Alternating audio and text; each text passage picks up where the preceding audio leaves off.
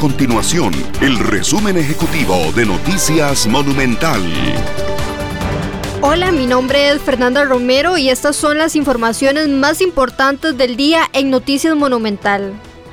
Costa Rica mantiene conversaciones con seis distintas casas farmacéuticas con el objetivo de realizar una futura compra de vacunas en contra del COVID-19.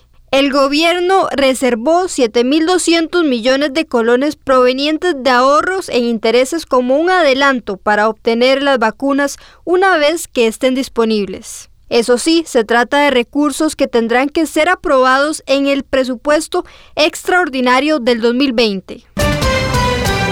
Y en otras informaciones, el partido Unidad Social Cristiana rechazó categóricamente la propuesta planteada por el gobierno de la República en el marco de la negociación con el Fondo Monetario Internacional. Esta agrupación política dejó claro que por ninguna razón estarán apoyando una propuesta con más impuestos. Estas y otras informaciones usted las puede encontrar en nuestro sitio web www.monumental.co.cr. Nuestro compromiso es mantener a Costa Rica informada. Esto fue el resumen ejecutivo de Noticias Monumental.